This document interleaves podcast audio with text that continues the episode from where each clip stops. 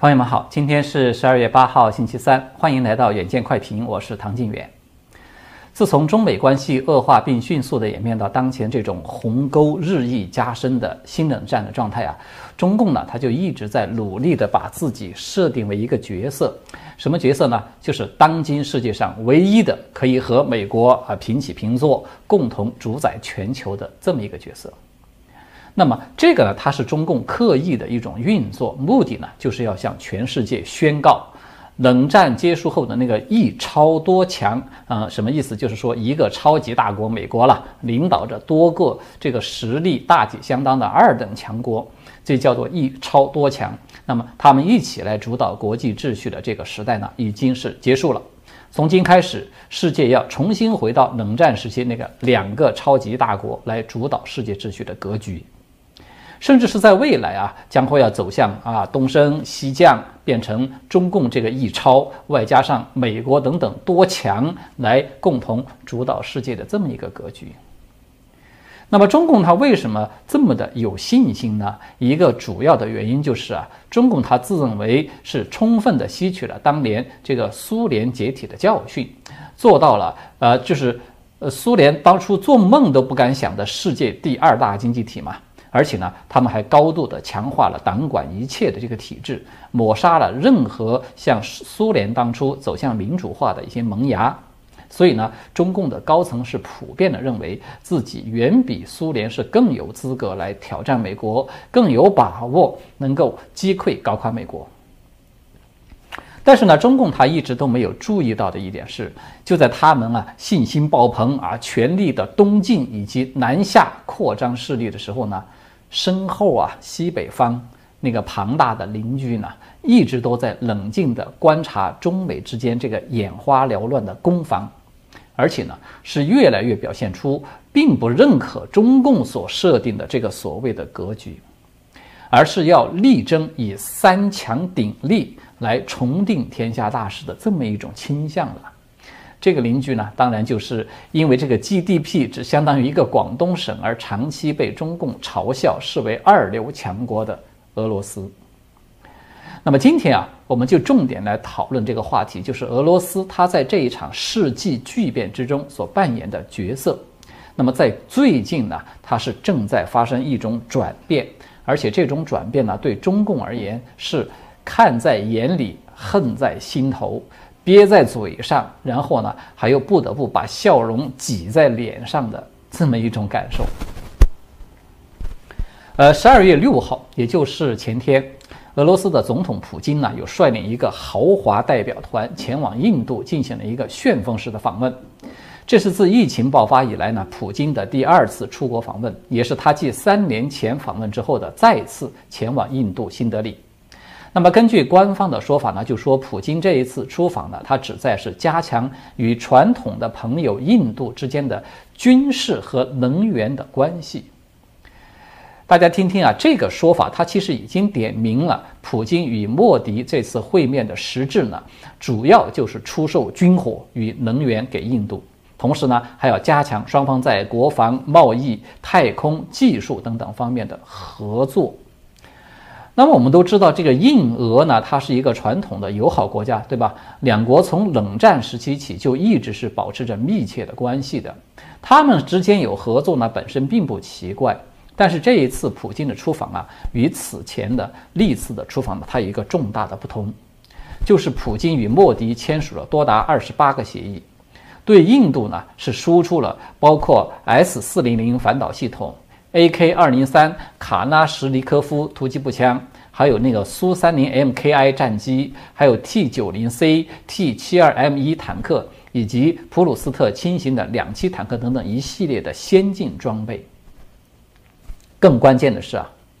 印俄这一次的军事合作的安排之中，它包含了一个叫做互惠后勤交换条款，就是英文缩写为 RELOS 的这么一个条款。这个条款呢，它就允许印俄的军队呢互相使用彼此的基地以及后勤支持设备。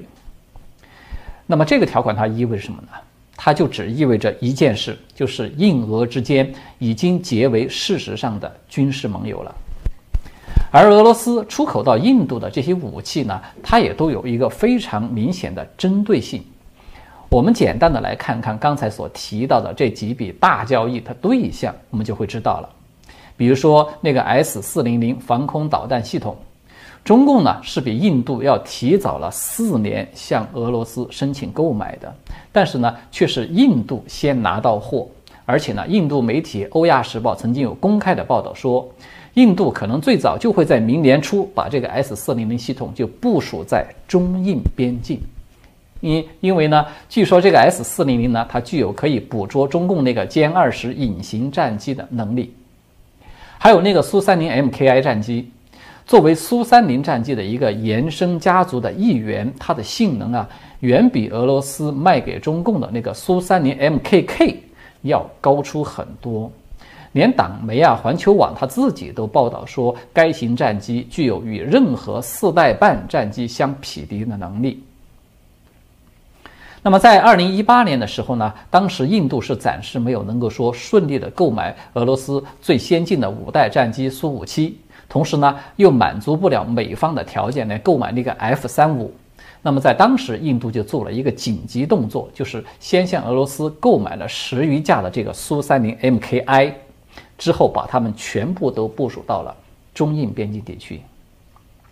还有刚才提到的这个 AK 二零三卡拉什尼科夫突击步枪。这支枪啊，它是那个举世闻名的 AK 四七步枪的最新的现代化的改进版。那么根据协议呢，印度将会要购买七十五万支这种枪，而且啊，它最终要实现完全的印度国产化。它的目的当然就是要取代当前印度军队落后了整整一代的那个叫做英萨斯的这个步枪。那么这款 AK 二零三呢，它是延续了那个 AK 四七的最大的一个优点，就是它特别的皮实，它可以在极寒和沙漠等等这些几乎任何恶劣的环境下去使用。在这个俄方公开的宣传视频中，我们可以看到这个 AK 二零三呢，它直接的就从零下五十摄氏度的那个冷冻舱中取出来以后，直接的就进行连发的打靶，表现是非常的稳定。这个对于需要在高寒山地这种地区来对阵中共的印度军队来说是极具吸引力的。我们刚才啊啰嗦了这么多，其实就是想说明一个问题，就是这一次印俄达成的军事盟友的关系，它最一个直接的结果就是印度的军事工业获得了一次跨越式的升级换代。印军的武器装备和它的战斗力呢，也将实现一个全面的升级。我们换句话说，俄罗斯啊，它正在全面的武装一个更加强大的印度出来，而且它的矛头呢是直指中共的。我们看到中共的官方媒体呢对此有一个论调，是说啊，俄印联手呢，美国就快要坐不住了等等，我就觉得特别的好笑。如果说印度购买了这个 S 四零零系统，它让美国多少是有点不爽的话，那么真正的能够说坐不住的，达到这种程度，甚至可以说是睡不着的，恐怕其实只有是一个对象，就是中共。党媒啊，现在是全力以赴的在把这个舆论的导向引向说啊，印度买了这些东西是要来对付美国，这完全是让人笑掉大牙的一种愚民的手段。可能中共他们自己都忘记了，就在仅仅一年前的，就是二零二零年的十月份，当时的党媒啊，有普遍的报道了一条新闻，就说美印美国和印度之间有签署了一份协定，叫做地理空间合作基本交流和合作协议，英文的缩写呢叫做 BECA，就是 B E C A，是这么一条新闻，并且对这条新闻是表现出了一致的愤慨不已的。那么为什么呢？因为美国啊，我们都知道，它凡是与盟友或者说是关系密切的伙伴国，如果要达成一个高端的防务合作，那么它都需要签署三大基础的防务合作协议。它分别是后勤交流备忘录协定、通信兼容和安全协议，以及刚才提到的那个贝卡，也就是叫做基础交换与合作协议。那么美军与印军之间究竟有签署了几个这样的协议呢？到去年十月份为止，这三大协议全部都签署了。那么这个也就只意味着一件事情，就是美印两国它其实已经成为了事实上的军事盟友关系。这个是令中共极度的不适的。党媒啊，那个叫做观察者观察者网的，在当时就有发了一条报道，这个报道下的标题就是“印美结盟，新德里终于把灵魂卖给了华盛顿”。所以大家有看到了吗？这是非常非常有意思的一件事。印度它在去年和美国结成了一个事实上的军事盟友，然后又在当下呢，刚刚与俄罗斯也结成了一个事实上的军事盟友。对印度来说，他这是要为了对付谁呢？按照这个党媒的说法，说这个印度呢，它是先呢结盟美国，就是为了要对付中俄嘛。这个架子刚刚一搭好呢，印度立马又转身去结盟俄罗斯啊，意思就是为了要对付美国。我们过去说过啊，说这个世界上呢，其实只存在着两种逻辑，一种呢它就叫逻辑，另一种呢它叫做中共逻辑。而后者最大的一个特色呢，就是他们总是可以面不改色的把很多自相矛盾的东西啊，他都可以把它组合在一起，然后呢，以不容置疑的语气告诉你啊，说这就叫做矛盾统一规律，这是至高无上的马克思主义的哲学原理。我们套用中共发言人的那句经典的回答，就是说，不管你笑不笑，反正我是忍不住要笑的。好的，我们把这个话题啊，把它说回俄罗斯来。大家可能啊，最近都看到这个新闻了，说乌克兰啊，从十一月中旬开始呢，就在说啊，说俄罗斯在这个俄乌边境又在集结这个兵力了。那么在几天前啊，《华盛顿邮报》就有曝光了一份美国的情报文件，说啊，有证据显示俄罗斯的军队在至少四个地方进行集结，它的装备呢，还包括了包括了像坦克啊、大炮等等。所以这一下呢，他就令美国和整个欧洲又开始骤然就紧张起来了。不但美英德法意这五国五国呀，马上迅速的就集体表态，说承诺要捍卫乌克兰的主权。拜登呢，他还在昨天就与这个普京嘛进行了两个小时的视频的通话。那么根据媒体的报道呢，拜登在通话中啊，他对普京是发出了一个警告。说，如果俄国要入侵乌克兰，那么将会面临着非常严厉的经济制裁，包括美国可能会切断俄罗斯与那个 SWIFT，就是全球金融支付系统，切断它的这个联系，以及呢还要关闭刚刚建成的那个北溪二号天然气管道。而普京呢，他就表示说自己不会去袭击乌克兰，他说自己只是在回应乌克兰的挑衅，并且呢要求获得保证，保证什么呢？就是保证北约不会东扩，不能够把乌克兰给囊括进去，还要停止在俄国附近呢部署一些进攻性的武器等等。然后呢，这个美国的国家安全顾问沙利文今天就向媒体证实了，说呢美俄双方呢。都有很多妥协，所以这个话题聊到这里呢，我就不得不要插一句嘴，就是普京这个人，他的确是一个人物。当绝大多数的国家都在为夹在这个中美之间如何站队而烦恼不已的时候呢，我们看到啊，他把这种二元化局面下的这种杠杆作用几乎是发挥到了极致。呃，为什么这么说呢？朋友们可能都还留有印象，就是俄罗斯的军队在俄乌的边境集结呢，它并不是第一次了，对吧？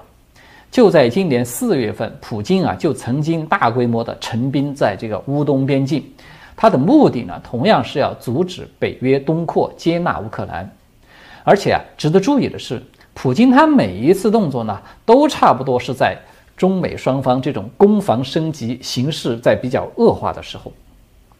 那么我们怎么来看待普京的动作呢？他为什么老是在这种时候来出招？他究竟想要干什么？我们从表面上看起来啊，就是普京呢，他似乎是在帮中共的忙，对吧？哎，就是分散美国的注意力嘛。你看，让拜登是两线作战，顾此失彼。这种说法呢，我觉得不能说他是完全没道理。因为我们看到啊，拜登是两次，他都是火速的就主动的去普京进行了一个直接的沟通，上一次呢是面对面坐在一起来见面举行一个峰会，这一次呢是视频对话。但是我觉得实际上啊，与其说普京是在帮习近平的忙，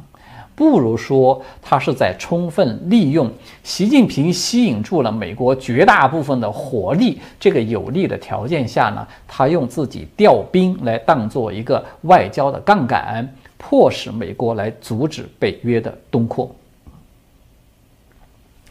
大家可能还记得吧？当初那个金三胖是吧？金正恩。他之所以频频的导弹，也也就是说不断的倒腾这个发射导弹嘛，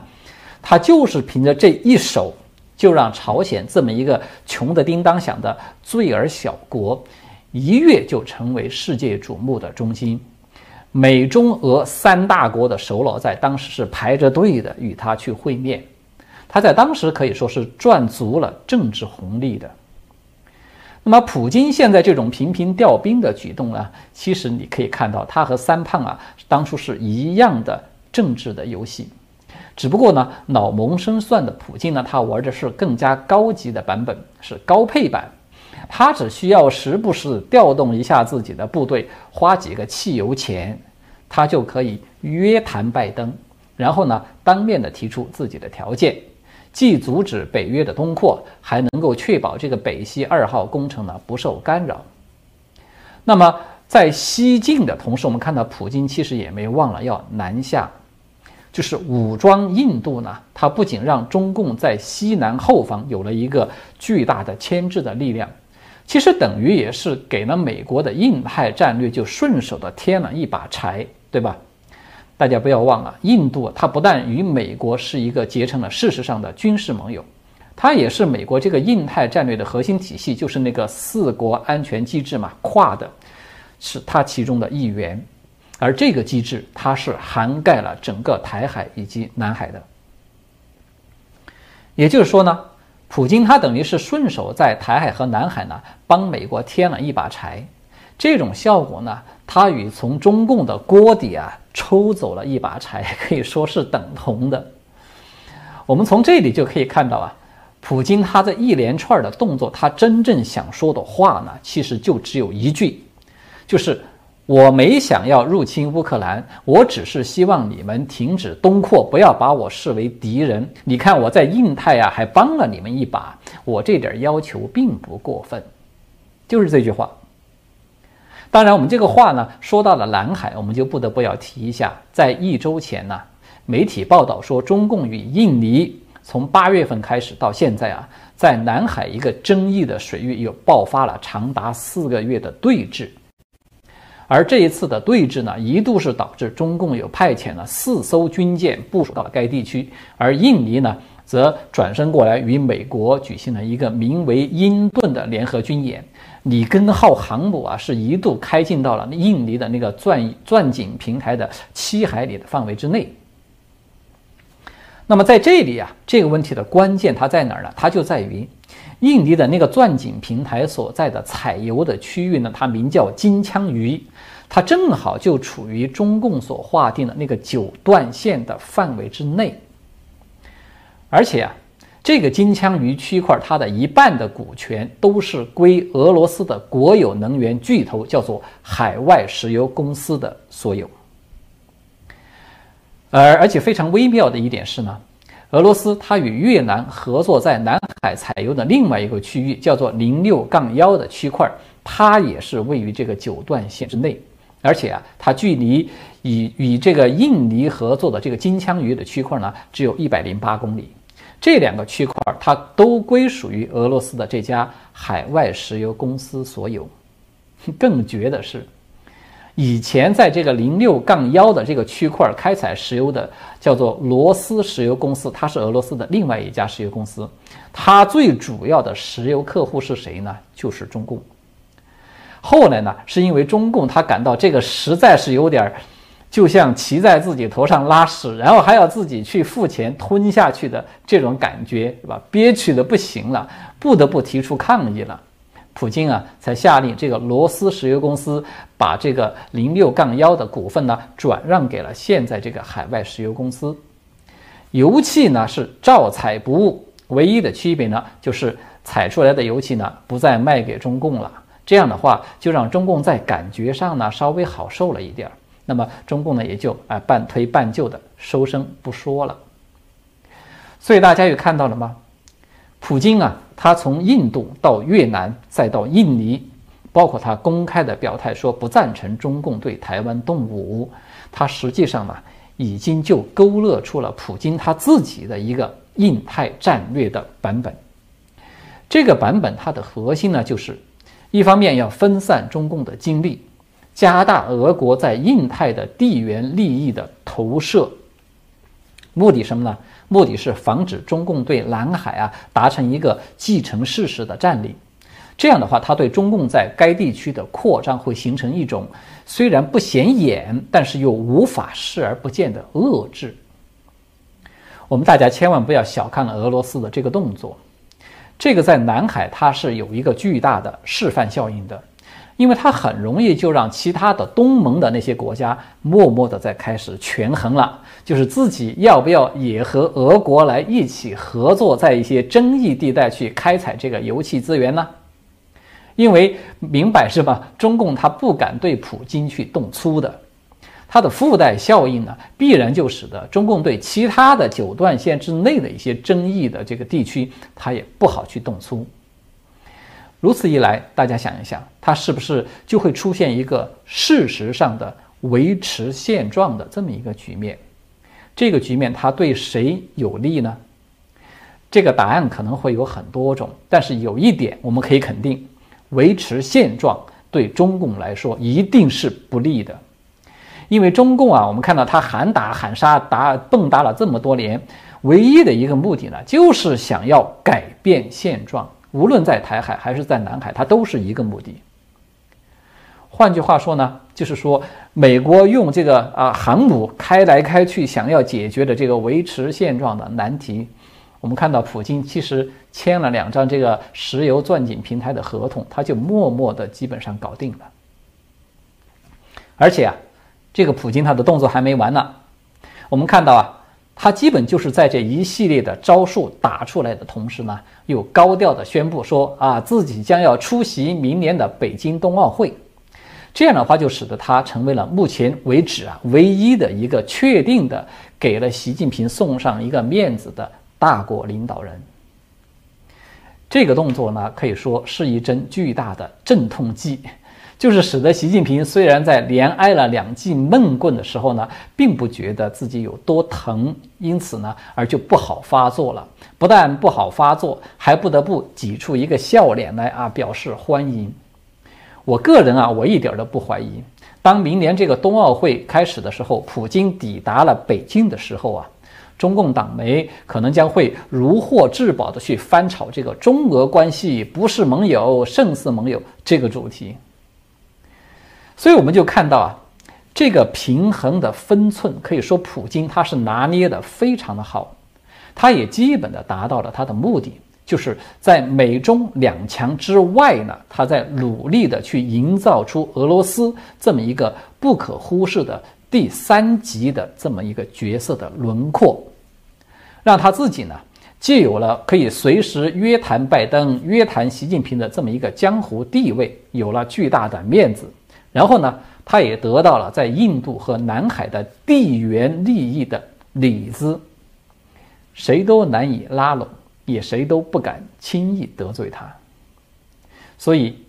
看看普京的这些堪称是阳谋的手段，我们再来对比看一看，踩着油门一路狂奔、陶醉到不行的那个总加速师，